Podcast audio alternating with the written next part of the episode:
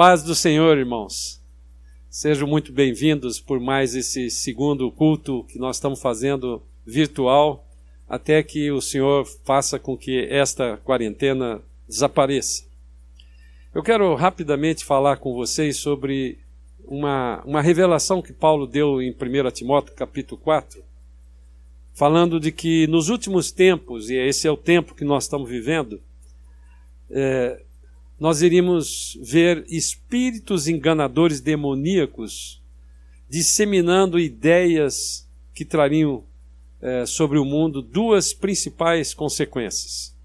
Esse mesmo espírito enganador que vai atingir toda, toda a humanidade, todo o sistema mundial, ele vai atingir tão violentamente toda a humanidade que até mesmo alguns dos crentes é, farão a apostasia, ou praticarão a apostasia. Apostasia é para o crente, é para a igreja. Apostasia é o descasamento, é aquele que experimentou.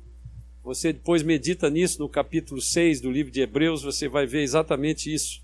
Aquele que experimentou é, a salvação em Cristo Jesus e que deliberadamente, influído, com influência, melhor dizendo, da, da, desses espíritos enganadores, eles vão praticar a apostasia. Mas eu não quero falar da apostasia, eu quero falar de que esses espíritos enganadores vão disseminar e iriam disseminar, é, trazendo duas principais consequências.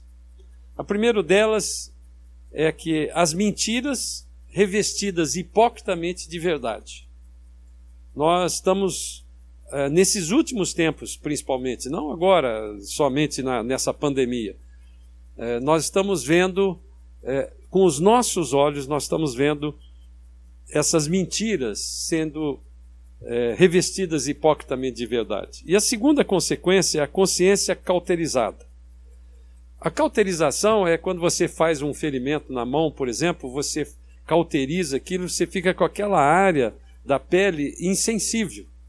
Então, Paulo, quando usa essa expressão consciência cauterizada, ele está se referindo àquelas pessoas que não têm capacidade de julgar mais com clareza.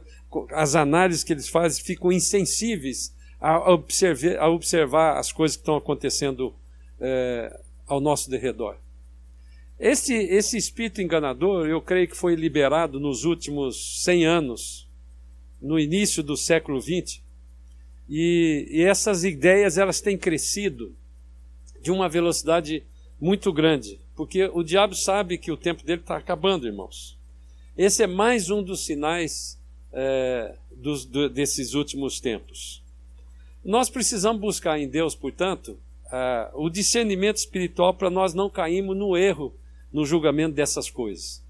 É, nunca, na minha vida, nunca eu te, passei tanto tempo prestando atenção nas coisas que estão acontecendo, nas notícias, na, é, em tudo. Ao longo do, de toda a minha vida e pela vida da história da, do mundo, nunca aconteceu de ter uma paralisação mundial completa como essa. Nós não sabemos o quanto tempo isso ainda vai demorar. Então, nós precisamos buscar em Deus o discernimento espiritual para nós não cairmos no, no, julga, no erro de julgamento das coisas. O mundo está sem essa capacidade de julgar as coisas. Eles estão parecendo barata tonta quando andam é, atrás de alguma coisa. O livro de 2 Tessalonicenses, Paulo fala no livro de 2 Tessalonicenses, no capítulo 2, no versículo 9, ele diz assim: Ora, o aparecimento do iníquo é segundo a eficácia de Satanás com todo poder, sinais e prodígios de mentira e com todo engano de injustiça aos que perecem, porque não acolheram o amor da verdade para serem salvos. Aqui Paulo está falando, é, quando ele se refere ao aparecimento do anticristo. O anticristo, nós sabemos, é, é um, um, sujeito extremamente inteligente, é, jovem, é, é, provavelmente muito carismático, que vai surgir nesses últimos tempos, para exatamente numa época como essa em que a economia vai estar destruída, em que há uma crise, uma tragédia de, na área de saúde como essa, ele vai trazer soluções. Porque as pessoas estão procurando um líder tá, nunca faltou tanto líder no, no, na história da humanidade como agora. Então, Paulo, quando está se referindo aqui ao, ao aparecimento de Anticristo, ele fala algumas coisas interessantes. Uma delas é o prodígios da mentira. É exatamente esse espírito enganador que se manifesta nos últimos tempos. E com todo engano de injustiça para quem? Para aqueles que perecem, aqueles que, é, que não acolheram o amor da verdade para serem salvos. Deus tem ainda, nós estamos vivendo ainda nos últimos tempos do tempo da graça. Porque no tempo que entrar a grande tribulação, a graça de Deus foi recolhida. Então nós precisamos entender que nós ainda temos tempo para, debaixo da graça do Senhor, discernir espiritualmente as coisas que estão ao nosso derredor para que nós não percamos a salvação ou não percamos a oportunidade de subir no arrebatamento. Eu procurei aqui no dicionário o que, que significa discernir, essa palavra discernir. O dicionário diz que é perceber claramente, formar juízo, apreciar, julgar, avaliar. Como é que eu e você, então, dentro desse tempo de tragédia, como é que você e eu podemos é, encontrar esse discernimento espiritual e o discernimento especial que você e eu temos que ter. Colossenses 1, Paulo escrevendo em Colossenses 1, no capítulo 9, no capítulo 1, versículo 9, diz assim: Por esta razão, também nós, desde o dia em que o ouvimos, não cessamos de orar por vós e de pedir que transbordeis de pleno conhecimento da sua vontade, ou seja, da vontade de Deus, em toda sabedoria e entendimento ou inteligência espiritual. Hoje tem uma expressão que quase todo mundo conhece, que é a inteligência artificial. Paulo aqui estava falando da inteligência espiritual, que obviamente é muito melhor que a inteligência artificial, porque ela, ela é mecânica. O versículo 10 ele continua dizendo assim: a fim de viver de modo digno do Senhor para o seu inteiro agrado, frutificando em toda boa obra e crescendo no pleno conhecimento de Deus.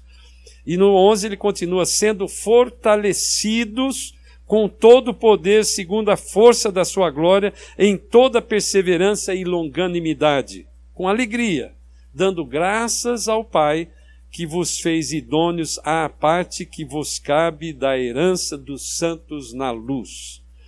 É interessante que essa expressão viver do modo digno do Senhor representa nada mais, nada menos do que a maturidade espiritual no julgamento das coisas. Nós temos um caminho aqui, um caminho claro que Paulo está nos ensinando que para esses últimos tempos nós possamos discernir espiritualmente.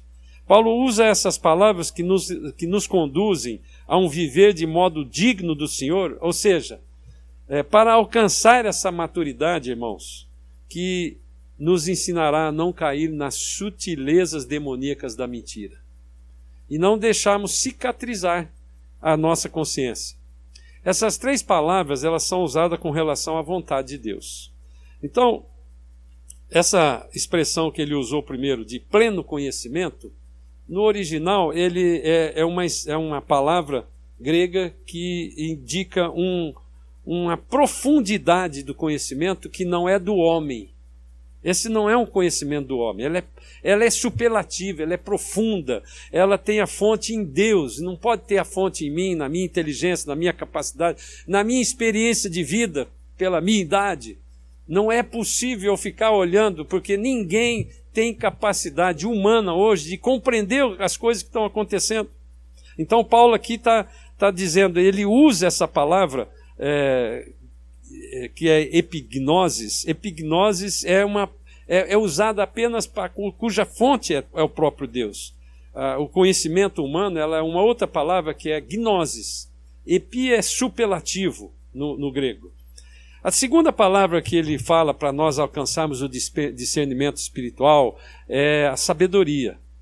Essa palavra sabedoria, é, eu me lembrei, eu lembro sempre dessa passagem no livro de Provérbios, no capítulo 2, diz assim: eu vou ler o versículo 1 até o versículo 12 rapidamente, que diz assim: Filho meu, se aceitares as minhas palavras e esconderes contigo os meus mandamentos, para fazeres atento à sabedoria o teu ouvido e para inclinares o coração ao entendimento. E se clamares por inteligência e por entendimento, alçares a voz. E se buscares a sabedoria como a prata e como a tesouros escondidos a procurares, então entenderás o temor do Senhor e acharás o conhecimento de Deus, porque o Senhor dá a sabedoria e a sua boca vem e, a sua, e da sua boca vem a inteligência e o entendimento. Ele reserva a verdadeira sabedoria para os retos. Ou seja, os retos são aqueles justificados em Cristo Jesus. É escudo para os que caminham na sinceridade e guarda as veredas do juízo e conserva o caminho dos seus santos. No versículo 9 ele continua: Então entenderás justiça, juízo e equidade e todas as boas veredas, porquanto a sabedoria entrará no teu coração e o conhecimento será agradável à tua alma. O bom siso te guardará e a inteligência te conservará para te livrar do caminho do mal e do homem que diz coisas perversas.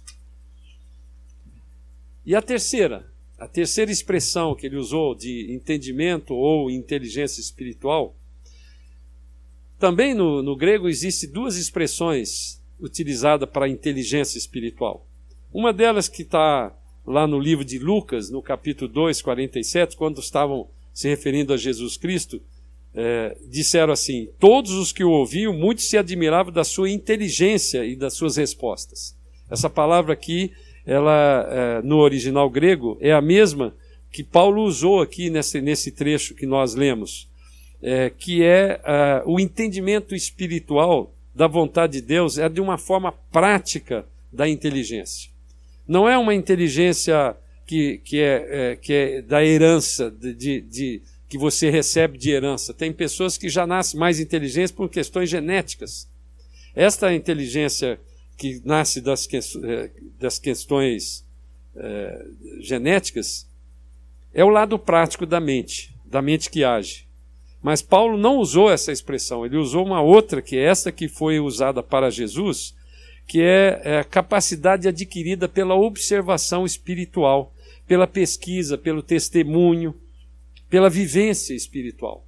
Então, a inteligência de Jesus era uma inteligência como homem, e nós estamos falando dele como homem, que era uma inteligência é, com capacidade crítica para você aprender claramente e julgar corretamente as coisas.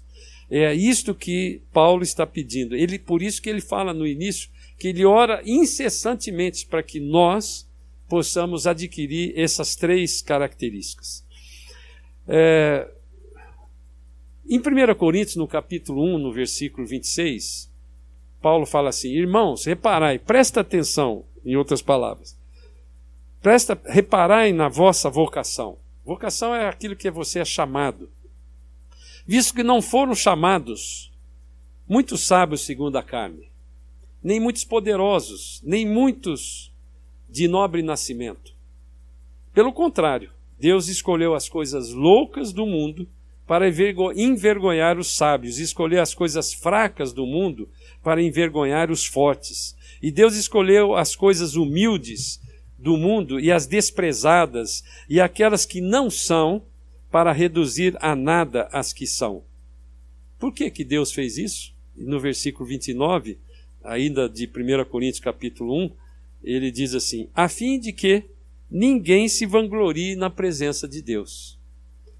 Não é por, pela nossa força, pela nossa inteligência, pela nossa capacidade, pela nossa experiência de vida, que nós adquirimos esse discernimento espiritual. Mas a fonte disso, irmãos, é sempre Deus. E ele termina é, falando aqui uma, uma frase, uma, uma declaração que é importante eu e você percebemos. Sendo fortalecido, ele repete essa expressão é, várias vezes, sendo fortalecidos com todo o poder, segundo a força da sua glória.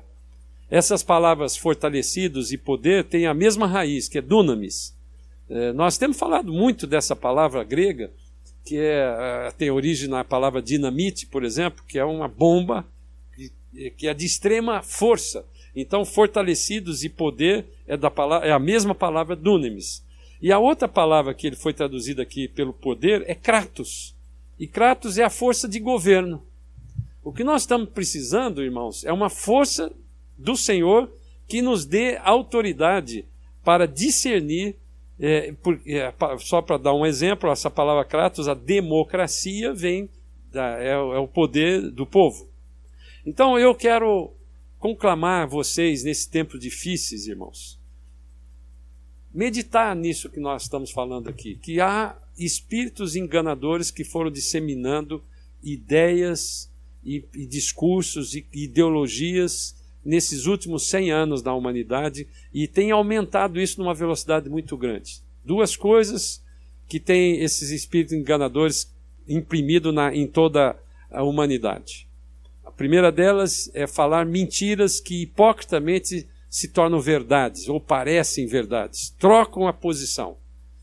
E a segunda coisa é consciência cauterizada, não tem sensibilidade de analisar as coisas como estão. Então nós estamos sendo massa de manobra de espírito enganadores se nós não tivermos mais do que nunca discernimento espiritual para compreender as coisas fazer, e julgar as coisas de uma forma é, positiva, de uma forma real, de uma forma que Deus quer que eu e você compreendamos, nós vamos ter muita dificuldade para viver nesses últimos tempos. Eu quero orar com você terminando, é, buscando em Deus uma capacidade de julgamento para esses últimos tempos. Quero pedir três coisas aqui nessa minha oração. Senhor amado, eu te peço, Pai, que a nossa a nossa vida, que na nossa vida nós possamos ter um discernimento é, vindo do seu trono. A fonte desse discernimento nós temos aprendido que é o Senhor para esses últimos tempos. Eu quero orar também, Senhor, pelas autoridades responsáveis para tomar decisões corretas sobre o fim dessa quarentena, dessa pandemia, Pai. Pai, quanta confusão que está havendo, quanta, quanta com diz, quanta politicagem que, que se entrou numa coisa tão séria como o mundo está passando. Nós não sabemos compreender é, que cada uma das pessoas que tem, que tem hoje esse poder de governo para poder tomar decisões, Pai, estão falando um contra os outros, quando na verdade nós tínhamos que estar unidos, e a palavra de Deus já tem nos ensinado isso, que é, a casa dividida não se estabelece, o mundo está completamente dividido, Pai. E eu quero aqui, na autoridade do nome de Jesus Cristo, clamar, clamar que esses espíritos enganadores não entrem nas nossas vidas, na vida daqueles que são escolhidos do Senhor, daqui somos nós que vamos receber a, a, a, a honra de entrar na presença de Deus muito brevemente com arrebatamento. E eu quero, portanto, terminar pedindo para que o Senhor vá, a, abra os olhos nossos olhos, para que nós possamos ter um, uh, uma vista de águia, Pai, enxergar muito mais longe, enxergar atrás de todas essas intenções que a gente vê na televisão, na internet, nas, nas declarações dos governantes, Pai, que não permita que a gente caia assim como a, a quase toda a humanidade está caindo na, na, no ouvir esses, essas notícias e esse, e esse, e esse raciocínio desse, disseminado por esses espíritos espírito enganadores né, demoníacos que foram liberados para esse último tempo. Pai, proteja-nos, Pai. Proteja cada uma dessas famílias que estão nos ouvindo hoje não somente da Igreja Batista Manaim, mas de todos aqueles que estão ouvindo e vendo a gente através desse canal que o Senhor tem propiciado para continuar falando do seu Evangelho. O Evangelho, Pai, é a boa notícia. E nós queremos clamar que muitas dessas pessoas possam conhecer a Jesus como Senhor e Salvador, declarando com a sua boca e crendo com o coração, para que o seu nome seja glorificado em nome de Jesus. E que a graça do Senhor Jesus, e que o amor de Deus, e que as consolações do Espírito Santo de Deus, a comunhão do Espírito Santo de Deus, venha nos trazer todas as informações que o Senhor tem para nos dar nesses últimos tempos, para a honra e para a glória do Senhor. Fique na paz do Senhor, irmãos.